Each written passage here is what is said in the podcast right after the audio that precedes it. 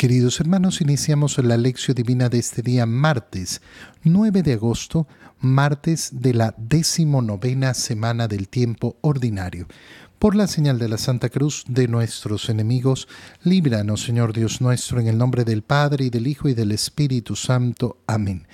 Señor mío y Dios mío, creo firmemente que estás aquí, que me ves, que me oyes. Te adoro con profunda reverencia, te pido perdón de mis pecados y gracia para hacer con fruto este tiempo de lección divina. Madre mía Inmaculada, San José, mi Padre y Señor, Ángel de mi guarda, interceded por mí. En la primera lectura de este día martes continuamos con la lectura del libro del profeta Ezequiel y leemos el capítulo 2 desde el versículo 8 hasta el capítulo 3, versículo 4. Esto dice el Señor, Hijo de hombre, escucha lo que voy a decirte y no seas rebelde como la casa rebelde. Abre la boca y come lo que voy a darte. Vi entonces una mano tendida hacia mí, con un libro enrollado. Lo desenrolló ante mí. Estaba escrito por dentro y por fuera tenía escritas lamentaciones y amenazas, y me dijo, Hijo de hombre, come lo que tienes aquí, cómete este libro, y vete a hablar a los hijos de Israel.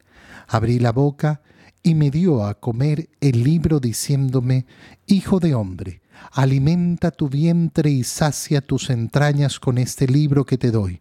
Me lo comí y me supo dulce como la miel, y me dijo, Hijo de hombre, anda, dirígete a los hijos de Israel y diles mis palabras, palabra de Dios. Es verdaderamente preciosa la imagen de ser alimentados por la palabra de Dios. Y fíjate cómo es tan poderosa y tan importante esta imagen que es el centro de nuestra celebración eucarística.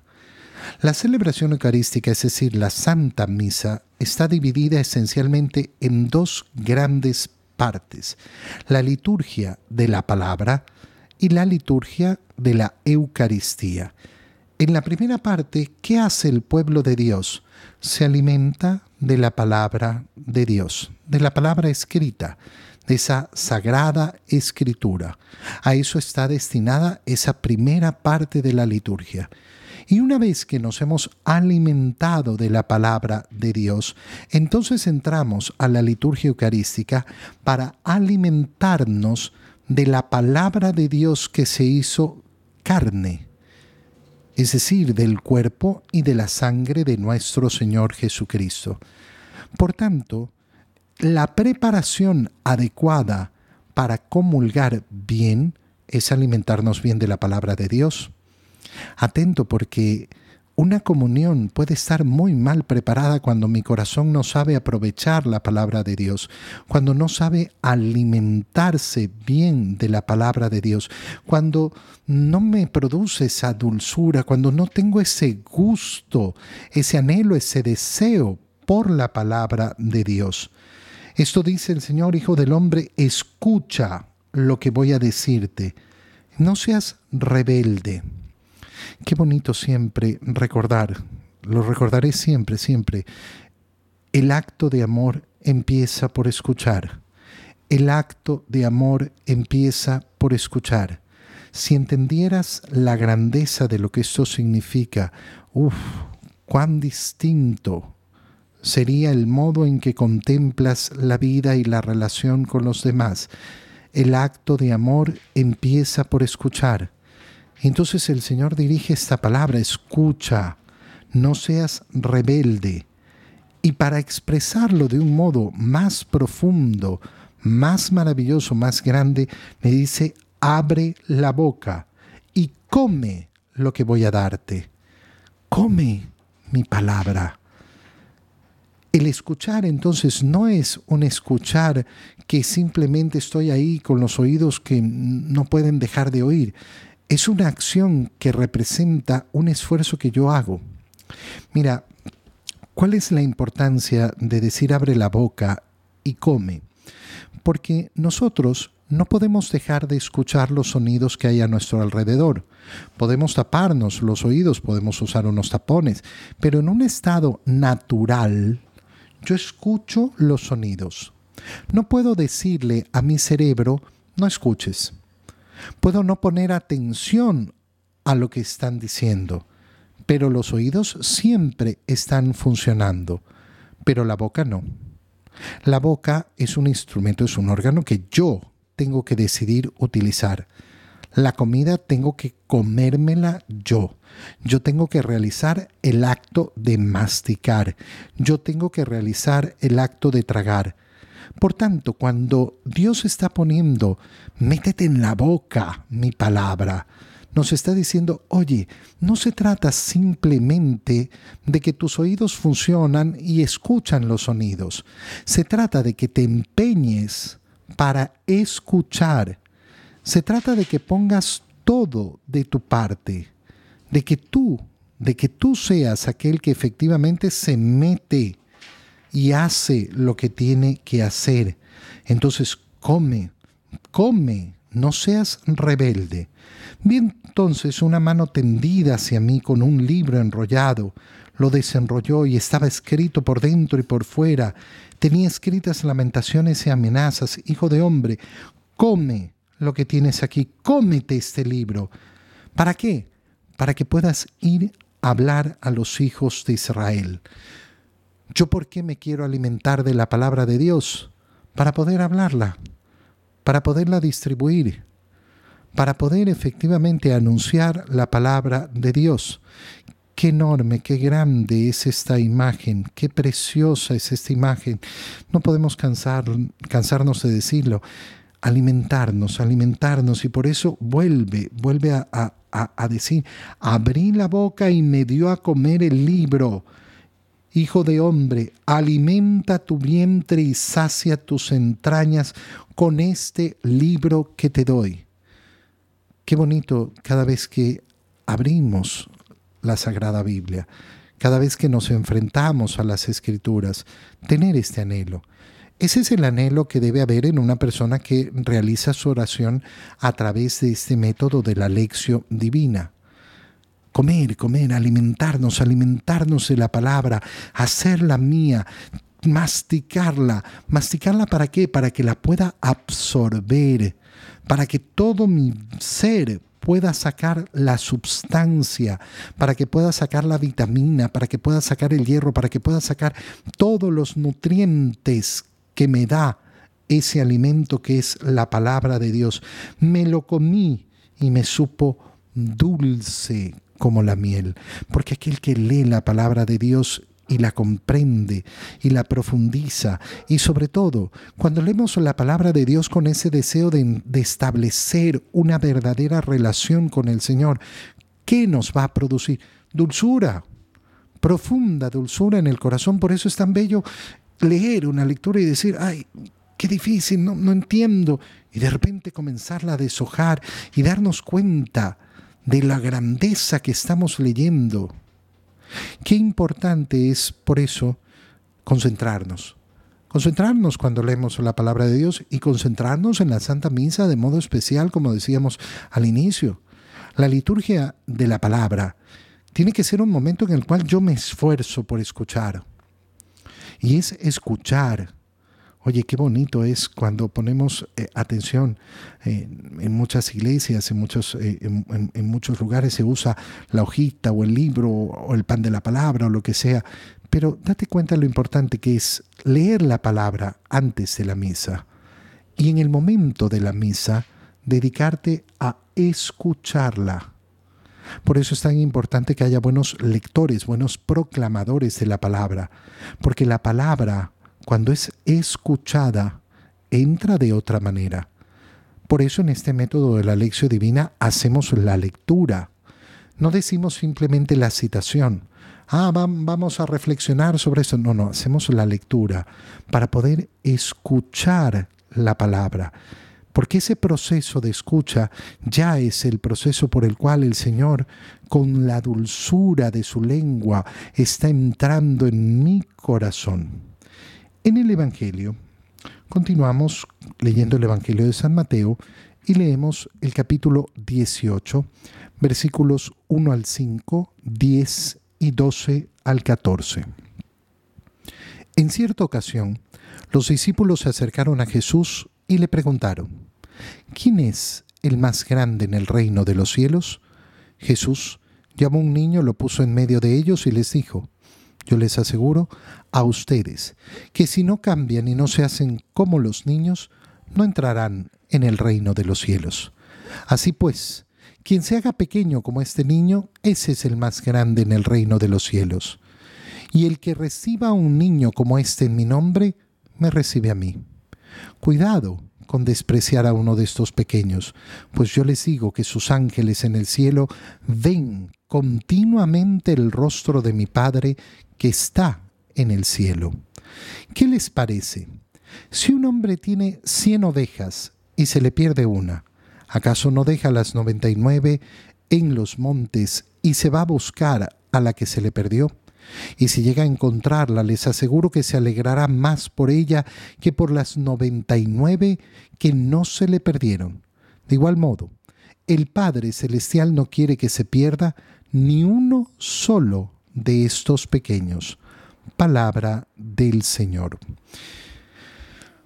En cierta ocasión los discípulos le preguntan al Señor quién es el más grande en el reino de los cielos. En el Evangelio de San Marcos, eh, mm, esto se nos presenta y en el Evangelio de Lucas eh, como la discusión que habían tenido los discípulos eh, tras el segundo anuncio de la pasión del Señor. En vez de preguntarle al Señor, Señor, ¿qué quieres decir? ¿Qué quiere decir la resurrección? Los discípulos caminando con él se pusieron a discutir quién era el más grande entre ellos. Eh, Mateo nos lo presenta eh, de un modo un poco distinto y nos dice que le han preguntado al Señor quién es el más grande en el reino de los cielos.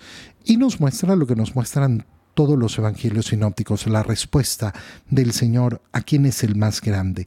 Jesús llama a un niño y lo pone en medio de ellos. Yo les aseguro a ustedes que si no cambian y no se hacen como los niños, no entrarán en el reino de los cielos. ¿Cuáles son las virtudes de los niños que el Señor nos invita a tener? Esto es importantísimo, porque no podemos simplemente pensar, ah, bueno, eh, ser así que ignorante como un niño que no conoce. No, lo primero, lo primero es la humildad de saber que yo no conozco. El niño no sabe, no sabe. ¿Por qué? Porque está aprendiendo. El niño no tiene vergüenza por no saber. Por eso pregunta, pregunta, pregunta, pregunta. Y pregunta muchas veces porque quiere conocer, porque es consciente de esa ignorancia. Qué bonito es cuando tenemos el corazón así de humilde y que no pretendemos tener las respuestas de todo y, ah, no, yo no pregunto porque yo ya soy grande. No, pregunto, pregunto, quiero conocer la humildad de saber que yo no lo sé todo, que yo no puedo dar respuestas de todo. Segundo, la confianza. El niño confía y por eso a un niño se lo puede engañar de una manera tan fácil. ¿Por qué? Porque si se lo cuenta su papá, su mamá, se lo cuenta un adulto, lo cree. Cree lo que le están diciendo. Entonces tener esa confianza en lo que me dice el Señor. Escucha, escucha mis palabras. Bueno, no seas rebelde, nos ha dicho la primera lectura del libro de Ezequiel. Y esto es tan bello y tan importante eh, eh, en este sentido. Aprender a escuchar con humildad. ¿Para qué? Para poder ir de la mano del Señor, como un niño en la mano de su padre, que no anda preocupado, ay, vienen los carros, vienen no sé qué. No, un niño que está siendo llevado de la mano por su papá va tranquilo, va distraído, va viendo cualquier cosa, pero no va preocupado. Ese es el espíritu del niño. Entonces, cuando está hablando de la infancia, de esa infancia espiritual que quiere el Señor en nuestro corazón, está hablando de esto, sobre todo de la humildad, de reconocer nuestra pequeñez, nuestra ignorancia, de reconocernos verdaderamente como criaturas, como hijos, de ponernos en nuestro lugar. Aquel que no cambie. Esto requiere un cambio, esto requiere un trabajo. El Señor no ha dicho aquel que no, no es niño. No, no aquel que no es niño. Ustedes no son niños. Tienen que cambiar. Es decir, que requiere un esfuerzo de nuestra parte. No es una situación que va a ocurrir simplemente, sino que tenemos que trabajarla. Quien se haga pequeño como este niño, ese es el más grande. ¿Cuál es la virtud que marca la grandeza? La humildad. Y lo hemos dicho muchas veces en la lección divina, la humildad que lleva a la humillación. La humildad que está dispuesta a humillarse. Y después el Señor aprovecha para tratar otro tema que es importantísimo. Y el que reciba un niño como este en mi nombre, me recibe a mí. Y aquí está hablando de otra realidad. Recibir a los niños. ¿Dónde tenemos que recibirlos? Bueno, en primer lugar, recibirlos en el mundo. ¿Por qué la iglesia eh, quiere obligar a la gente a tener hijos? No, la iglesia no obliga nada, la iglesia enseña el Evangelio. La iglesia enseña las palabras del Señor. El otro día una persona me decía esto así, ¿no? Eh, ¿Qué piensa la iglesia? Lo que dice Jesús. Tú tienes que decidirte en la vida si crees en Cristo o no. Si en cambio la arrogancia te va a llevar a que no, es que a mí me parece que uno no debería tener más hijos porque es más importante darle lo mejor que se pueda a uno solo y que no sé qué, y que no sé qué.